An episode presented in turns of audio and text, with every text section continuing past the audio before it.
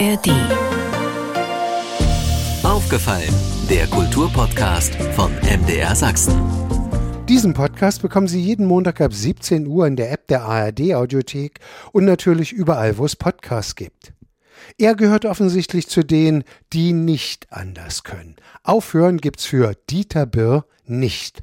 Allein seit dem Ende der Pudis nach nicht ganz 50 Jahren, 2016, kommt jetzt das vierte Soloalbum seitdem in nur acht Jahren raus. Das ist schon deshalb bemerkenswert, weil Maschine am 18. März 80 wird und aus diesem Anlass seine Biografie Was bisher geschah erscheint, die er jetzt schon am Sonnabend im Freiberger Tivoli vorstellt. Ich bin Andreas Berger und rede im Podcast über sächsische Kultur von A wie aufgefallen ist uns bis Z wie zuhören, was andere denken. Aufgefallen, das sächsische Kulturmagazin ist jetzt verabredet mit Dieter Böhr, natürlich den meisten als Maschine, früher von den Pudis bekannt. Hallo und herzlich willkommen Aufgefallen. Ja, hallöchen, grüß dich. Dieter, schauen wir mal voraus oder Maschine. 18. März. Also ich, ich habe dann erst mal so gestaunt, als ich das gesehen habe. 80? Wirklich? 80? Ja, also da kann ich nur sagen, meine Geburtsurkunde ist eine Fälschung. Aber ich lasse das jetzt so durchgehen, weil wenn ich das jetzt anfechten würde, dann müsste ich ja wahrscheinlich auch Rente zurückzahlen und das wollte ich dann vermeiden. Ja, nee, Spaß beiseite, das ist so. Zeit vergeht und ich freue mich, dass ich äh, bis ins hohe Alter eben trotzdem noch meinem Beruf nachgehen kann und Musik machen kann. Dieter, du kannst aber offensichtlich die Hände absolut nicht in den Schoß legen, denn um deinen 80. Geburtstag herum erscheint jetzt zum einen ein neues Buch, eine Biografie, was ja. bisher geschah und dann auch noch ein neues Album. Fangen wir mal mit dem Buch zunächst an. Frage ich einfach mal, weil der Titel, was bisher geschah, bist du ein Serienfan? Weil das ist ja immer klassisch so Zusammenfassung der bisherigen 327 Folgen. Das Buch ist geschrieben, ist ja schon fertig, von Christian Henschel und erscheint am 19. Februar. Am 17. Februar gibt's dazu eine Talkshow, was bisher geschah, und zwar im Tivoli in Freiberg, wo wir mit den Pudis angefangen haben, Musik zu machen. Und an dem Tag können also die Zuschauer, die Gäste schon das Buch erwerben und am 19. kommt es dann offiziell in die Läden. Ja, und am 22. März kommt dann das Album. Das Album heißt Mein Weg. Und am 22. bin ich dann bei Ripperboot. Dann nächsten Tag geht's zur Buchmesse in Leipzig. Und dann die Woche lang wird's Autogrammstunden geben. Weil du gerade die Leipziger Buchmesse erwähnst, da haben wir übrigens seinerzeit zusammen mal auf der Bühne gesessen, als euer Buch zum 40-jährigen Jubiläum rausgekommen ist, muss es gewesen sein, 2009 oder so. Da ja. wart ihr auch bei der Leipziger Buchmesse und da wart ihr bei uns am Stand und da waren wir miteinander im Gespräch. Aber kommen wir mal auf, was bisher geschah. Wie leicht, wie schwer ist es dir gefallen, dich zusammen mit Christian Henschel hinzusetzen und jetzt wirklich noch mal alles Revue passieren lassen. Also merkt man da dann Halleluja, das Leben vergeht wie im Flug oder erinnert man sich ganz ganz genau an jedes einzelne Detail, je länger man darüber nachdenkt? Ja, also das Leben wie im Flug vergeht, das merkt man immer denn schon, wenn man wieder Geburtstag hat, ist klar. Aber es ist mir auch nicht schwer gefallen, mich an Dinge zu erinnern. Manche Dinge habe ich mir natürlich schon vergessen, aber durch die Fragen von Christian Henschel habe ich mich dann natürlich dran erinnert. Zum Beispiel an meine finnische Freundin damals, als wir zum Arbeiten in einer Spinnerei waren im Erzgebirge. Kannst du es noch finnisch? Ich liebe dich. Im Buch steht's ja. Ja, ich kann mich daran nicht erinnern. Ich, mir war so, als ob das einfach nur, als ob ich das gesagt habe. Nee, das weiß ich natürlich immer noch. Mine Rakastan Sinua, das heißt so finnisch, ich, ich, liebe dich. Und das Lied, wie das Lied hieß, äh, das weiß ich eben nicht mehr. Also das ist auch schon so lange her. Ich meine, ich war da 16 gewesen und die Paula, so hieß sie, war 14. Und da kann ich mich noch erinnern, dass wir unbedingt nach Finnland fahren wollten mit, mit einem Freund. Wir waren ja mit ein paar Freunden aus der Klasse da in dieser Spinnerei und haben dann nebenbei gearbeitet, ein bisschen Geld verdient und da haben wir die Finnen kennengelernt. Das waren vier Mädels und Zwei von denen waren sofort vom ersten Tag an unsere Freundin. Und dann wollten wir die natürlich auch gerne besuchen fahren und dann sind die Grenzen zu gewesen. Und da haben wir überlegt, wie könnten wir denn da nach Finnland fahren? Das waren so alle Jugendgespinste und Jugendträume und da haben wir uns überlegt, ob wir in irgendeinem Kohlenwagen uns verstecken oder sowas, wisst ihr. Ja, das kommt dann natürlich alles wieder in Erinnerung und die haben uns geschrieben dann, wir sind früher nach Hause gefahren, dass die irgendwann auch durch Berlin fahren. Und da sind wir nachts hingefahren zum Bahnhof, damals zum Ostbahnhof. Und die sind aber nicht da angekommen oder wir haben uns nicht gesehen. Ich weiß ja nicht, wir haben auch hinterher nie wieder was voneinander gehört. Ich glaube, wir haben es noch geschrieben. Na klar, ich habe ihr auch die Platte geschickt, klar. Das wollte aber, ich gerade fragen. Entschuldige, lass dich da kurz unterbrechen. Ihr habt ja tatsächlich den Titel dann auf Vinyl geschnitten. Hat sich diese Platte irgendwie wieder angefunden? Im Buch wird ja auch aufgerufen, wer ja, sich ja, irgendwie ja. daran erinnern kann oder die hat, möge sich melden. Ist noch nicht aufgetaucht. Nee, die ist nicht. Das war ja auch ein Einzelexemplar gewesen. Das ist ja nicht in Serie produziert worden, sondern mein damaliger Kumpel, der hatte von seinem Vater ein Plattenschneidegerät, der konnte die Platten eben selber machen. Und das war ein einmaliges Ding. Also wir haben das vorher aufgenommen auf Tonband und dann hat er das sozusagen auf Platte geschnitten. Ich habe das dann nach Finnland geschickt. So war das. Und ich kann mich nur erinnern, dass ich da gesagt habe, denn Mine Rakastanzinua. Ich habe da nämlich irgendwas auch gesprochen. Aber an das Lied kann ich mich überhaupt nicht mehr erinnern. Keine Ahnung. Aufgefallen im Gespräch mit Dieter Böhr, mit Maschine, was sagt man, Musiker, Gitarrist, Sänger, Komponist, Entertainer, jetzt Buchautor. Ich habe ja das Buch schon vorher jetzt zugeschickt bekommen und ja. habe die 256 Seiten gelesen. Und natürlich will ich jetzt nicht den Leuten den Grund nehmen, das Buch zu lesen, indem wir schon über alles reden. Aber ja. Dieter, ich habe mir so ein paar Sachen rausgeschrieben. Ja. Also beispielsweise, was ist Maschine in der Pudis Karriere peinlich gewesen? Eigentlich peinlich gewesen war nur das Lied Jodel Culotte. Genau, darauf äh, wollte ich hinaus. Aus heutiger Sicht sehr albern, aber ich habe das natürlich auch nicht so ernst genommen. Aber ich meine, wenn man mich schon gefragt hat, mir peinlich, äh, mich fragt, was peinlich ist, dann würde ich sagen, dieser Song, ja, und den möchte ich auch nie wieder hören müssen. 43 Jahre ist es her, da hieß es Pudis Goes United States. Was ja. ist das für eine Tour gewesen? Wusste ich das, bisher noch nicht, dass ihr in den USA wart. Und das war einfach eine Tour, da hat unser Manager, der hat uns eingeladen, weil wir wollten gerne natürlich Amerika kennenlernen. Und dann wurde das sozusagen offiziell als Promotion-Tour deklariert für die Künstleragentur. Und wir haben uns einfach Amerika ansehen können. Wir waren in New York, in Los Angeles und in San Francisco. Und wir waren ja kurz vor Weihnachten da. Wir sind am 23. zurückgeflogen. Da waren wir in San Francisco. Da waren wahrscheinlich so 25 Grad. Also da ist ja immer Frühling und Weihnachtsbäume. Und das war natürlich für uns Ossis erstmal sehr ungewöhnlich, weil ich war vorher noch nie in eben in dem Land, also zu Weihnachten sowieso nicht, wo es warm ist. Und da, da kann ich mich noch daran erinnern, das war sehr komisch. Die Leute alle mit kurzen Hosen und T-Shirts und dann lauter Weihnachtsbäume auf dem, und Weihnachtsbeschmückung auf dem Flughafen. Wir haben uns da Amerika angesehen und der, unser Manager Peter Schimmelfennig, der hat uns eingeladen dazu. Sieben Jahre zuvor bist du überhaupt oder sind die Pudis das allererste Mal im Westen gewesen, in Belgien damals. Ja. Da musst du also so 30 gewesen sein, noch 29 oder dann eben 30 geworden, 74. Und ihr hattet ja dann das Glück, für Ostverhältnisse viel im Westen unterwegs zu sein. Ich weiß, die Frage ist dir und euch prinzipiell schon hundertmal gestellt worden. Aber wie schwer war es zu widerstehen, nicht da zu bleiben? Überhaupt nicht. Also überhaupt nicht. Für uns kam das überhaupt nicht in Frage, sondern wir hatten ja, also unsere Heimat ist einfach Ostberlin immer noch gewesen. Für uns klar, dass wir zurück wollen. Ich kannte ja auch den Westen vorher schon. Ich habe ja, wir haben ja direkt an der Grenze gewohnt, meine Familie, und am Teltow-Kanal in Berlin, Treptow oder Spitzfelde direkt. Und wir waren als Kinder immer im Westen gewesen, haben Kaujummusik gekauft und alles Mögliche. Also das war für mich jetzt keine Option, im Westen zu bleiben, weil wir, wie gesagt, unsere Freunde hatten und wir waren ja hier im Osten, hatten gut zu tun gehabt.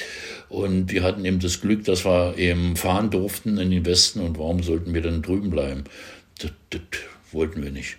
Nö. Du hast schon erwähnt, natürlich 19. November 69, das erste Mal im Tivoli. Jetzt stellst du das Buch auch am Wochenende dann am Sonnabend im Tivoli vor, am 17. Ja. Februar. Sachsen ist ohnehin, sagen wir mal, für euch natürlich auch immer ein Ort gewesen, wo Besonderes passiert ist. Worauf will ich hinaus? Ihr hattet auch mal im Brand Erbesdorf und in Leipzig Auftrittsverbot. Wie das?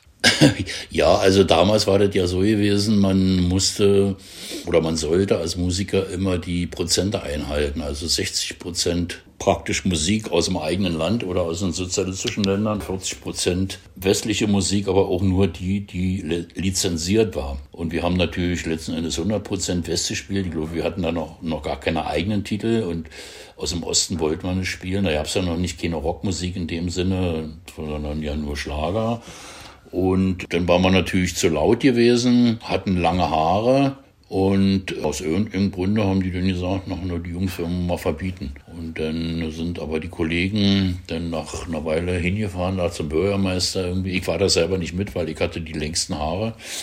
Und jedenfalls wurde das dann irgendwie rückgängig gemacht. Und in Leipzig war es so gewesen, da war eine Großveranstaltung im Stadion. Und da wurden ganz viele Reden gehalten. Und die Leute haben aber darauf gewartet, dass wir nur endlich spielen. Und als es dann soweit war, als wir gespielt haben, haben die Leute das Stadion praktisch überrannt. Das heißt also, die Spielfläche Fläche war frei.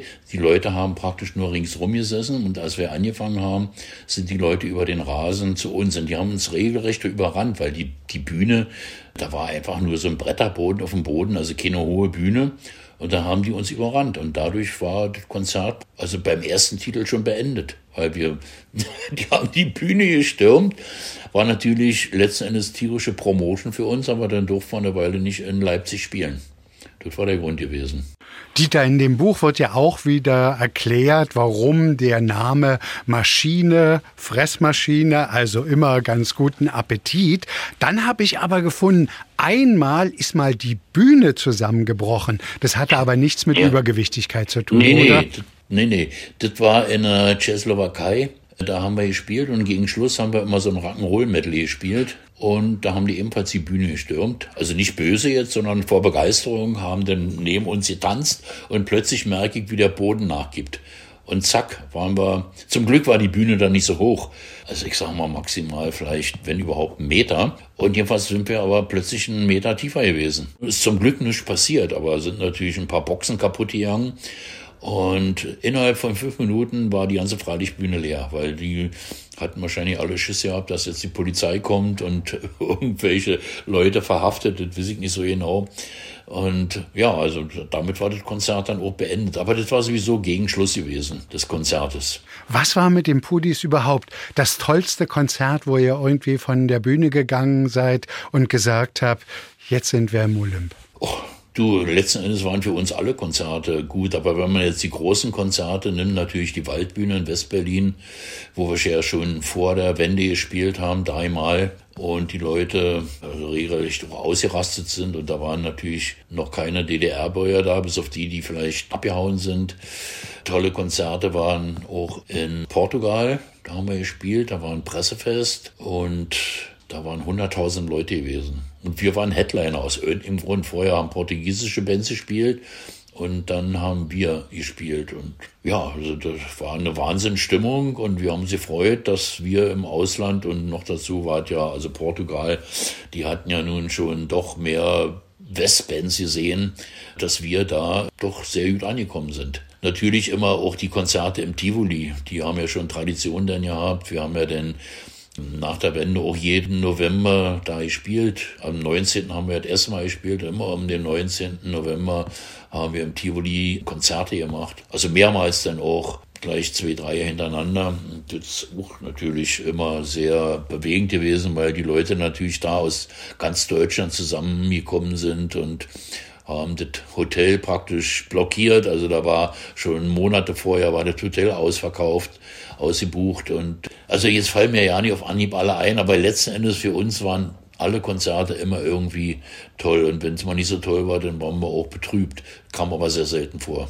Was war denn aber das Konzert einer anderen Band oder Künstlerin, eines Künstlers, was dir die Füße weggehauen hat, was du erlebt hast? Ach, da gab es viele. Natürlich, also zum ersten Mal die Stones gesehen haben in Hannover. Wir wollten die unbedingt sehen, durften aber damals nicht jetzt unbedingt fahren. Also wir konnten schon Konzertbesuche einreichen, aber Stones waren natürlich tabu. Die waren ja in der DDR sozusagen nicht erwünscht. Und da haben wir unseren Manager gebeten, er möchte doch bitte irgendwie ein Konzert für uns aufreisen, so zwei Monate bevor die Stones gespielt haben, oder einen Monat so ja, irgendwas im Club. Das ganze Jahr, Hauptsache, wir können dann zu den Stones gehen. Und das hat er dann auch gemacht. In einem ganz kleinen Club haben wir gespielt, mit wenig Leuten, weil klar, du brauchst ja auch ein bisschen Zeit, um die Leute dann anzulocken, um Werbung, Promotion zu machen. Aber wir wollten, Hauptsache, wir konnten die Stones sehen, ja. Und dann, was soll ich dir sagen, dann haben die gespielt und dann ist bei denen die Anlage ausgefallen. Und ich habe immer gedacht, das passiert nur im Osten, in der Ostband. Mehrmals ausgefallen. Das haben die Stones noch nicht mal selber gemerkt. Hat man ja an der Reaktion gemerkt, die haben so getan, als ob nichts ist. Und die Leute haben nicht gehört. Die haben sich natürlich nur aus ihren Monitorboxen gehört und haben ja nicht mitgekriegt, dass die PE nicht geht. Also sie ist immer kurzfristig ausgestiegen. Und irgendwann hat Mick Jagger das dann mitgekriegt, weil er vor den Boxen rumgetont ist und hat dann sofort nach hinten irgendwie signalisiert, hier stimmt irgendwas nicht mehr. Also das war auf jeden Fall von dieser Seite aus beeindruckt. Aber wirklich beeindruckend war Pink Floyd. Also Pink Floyd haben wir gesehen in der Dortmunder Westfalenhalle, The Wall, die große Show. Das war beeindruckt. Also der Sound, die haben ja Quattro-Sound gemacht, Rundumbeschallung, dann das Licht und alles und das war wirklich gigantisch. Aber jetzt, was, als letztes, was ich so gesehen habe, war Rammstein im Olympiastadion, auch absolut gigantisch, war dreimal ausverkauft, Wahnsinn. Also wie gesagt, ich habe viele, ich habe im, im, Prinzip alle, alle wichtigen Bands irgendwo gesehen. Finde ich übrigens interessant, dass du das so einfach erzählst, weil es gibt auch viele Kolleginnen und Kollegen, die erzählen nicht darüber, dass sie auch die Konzerte von anderen besuchen. Aufgefallen ist im Gespräch mit Dieter Böhm, mit Maschine, im März wird er 80, jetzt im Februar erscheint die Biografie, was bisher geschah. Eine Frage, Dieter. Du bist ja nicht nur Komponist, du bist ja auch Texter. Was ist schwieriger, zu texten oder zu komponieren? Zu texten, weil komponieren ist so, du kannst ja theoretisch kannst ja jeden Ton irgendwie aneinandersetzen. Sag ich mal so ganz einfach. So, und wenn du das dann eben noch schaffst, da eine schöne Melodie draus zu machen, dann ist es für mich jedenfalls leichter als zu texten, weil äh, Text soll ja ein bisschen was gesagt werden, sich auch möglichst ein bisschen reiben, muss nicht unbedingt. Und bei mir kommt natürlich dazu, weil wir haben auch mit den Pudis ja schon eigentlich über alles gesungen und da bin ich doch schon ganz schön immer am überlegen, worüber kannst du denn jetzt überhaupt noch singen, weißt du? Und wie gesagt, bei der Musik, du kannst alle Töne irgendwo miteinander verbinden, aber mit Worten kannst du das nicht machen. Also für viele ist es schwer, außer für meinen alten Kumpel Heinz-Rudolf Kunze der schreibt jeden Tag Texte und dem wächst das aus dem Mund praktisch. Und der hat ja auch für mich schon einige Texte geschrieben. Dieter, wenn wir uns miteinander unterhalten, rede ich ja in gewisser Weise auch mit einem Kollegen, Radiomoderator bei ja. Radio Rockland in Sachsen-Anhalt, Maschines Rockfabrik. Wie viel Spaß ja. macht das, mal nicht gefragt zu werden, sondern Fragen zu stellen? Ja, na, das war interessant. Da war ja unter anderem auch Heinz-Rudolf Kunze, da war ja auch ein Interviewpartner von mir und viele andere. Das kam durch einen Zufall. Ich habe nämlich mit dem alten Rick Delia, das ist ein amerikanischer Radiomoderator, der hier in Berlin bekannt ist durch Prias 2 und so. Und wir hatten damals eine Sendung gehabt, zusammen, gemeinsam. Er hat mich interviewt. Wir hatten ein Konzert und wo wir Amateurbands eingeladen haben, ihre Demos einzureichen und der Gewinner von diesen Bands also die Band sollte dann bei uns im Vorprogramm spielen. Und dazu haben wir eine Sendung gemacht mit dem alten Rick und dann haben wir uns gut verstanden und da sagte er zu mir, Mensch, wir müssten einfach mal eine Sendung machen, so gemeinsam. Noch nicht, na klar, gerne und so. Und irgendwann rief er an und sagt, ob ich mir vorstellen könnte, Radio Rockland Sachsen-Anhalt, ob ich da moderieren würde. Mit der Sender hing da gerade neu an Start. Habe ich gesagt, na klar. Und da haben wir Termin gemacht wann ich da sein sollte. Und bin hin und ich sage, wann, wann kommt denn Rick? Ich sage, wieso Rick? Ich sage, naja, ich denke, ich soll hier eine Sendung machen. Nö, sollst du alleine machen. Wisst du? Und dann habe ich gesagt, was, was soll ich da machen? Ja, erzähl einfach über deine Jahre mit den Pudis und über irgendwelche Erlebnisse. Da habe ich gesagt, naja, gut, okay. Da habe ich mir sofort ein Diktiergerät gekauft und habe dann überall Interviews versucht zu machen, unterwegs. Wir haben ein paar Tage später nämlich auch mit Joe Cocker zusammengespielt und war mir klar, mit Joe Cocker kann ich kein Interview machen, außerdem kann ich auch kein Englisch. Aber ich habe mit seinem Koch ein Interview gemacht. Und das war interessant. Der hat mir dann erzählt, was Joe Cocker ist und wie das alles so ist. Und das war sozusagen mein erstes Interview. Ja, da habe ich mir natürlich immer viele Gäste eingeladen, weil ich wusste ja dann irgendwann oh ja nicht mehr, was ich erzählen sollte. Und die Sendung wurde aufgezeichnet. Die war also nicht live gewesen. Erstens mal war die ja immer Sonnabends gewesen und da haben wir ja gespielt. Hätte ich gar nicht hingekommen. Außerdem hätte ich es mir nicht zugetraut, so lange live auf dem Sender zu sein. Aber ich hatte das Glück gehabt, dass ich meine Musik mir selber aussuchen konnte. Wenn man das Buch liest, lernt man auch den nachdenklichen Dieter Birr kennen. Und das hat einfach was mit einem Zeckenbiss zu tun. Sicherlich auch mit dem Älterwerden und dass man dann ohnehin das Leben ein bisschen anders sieht, oder?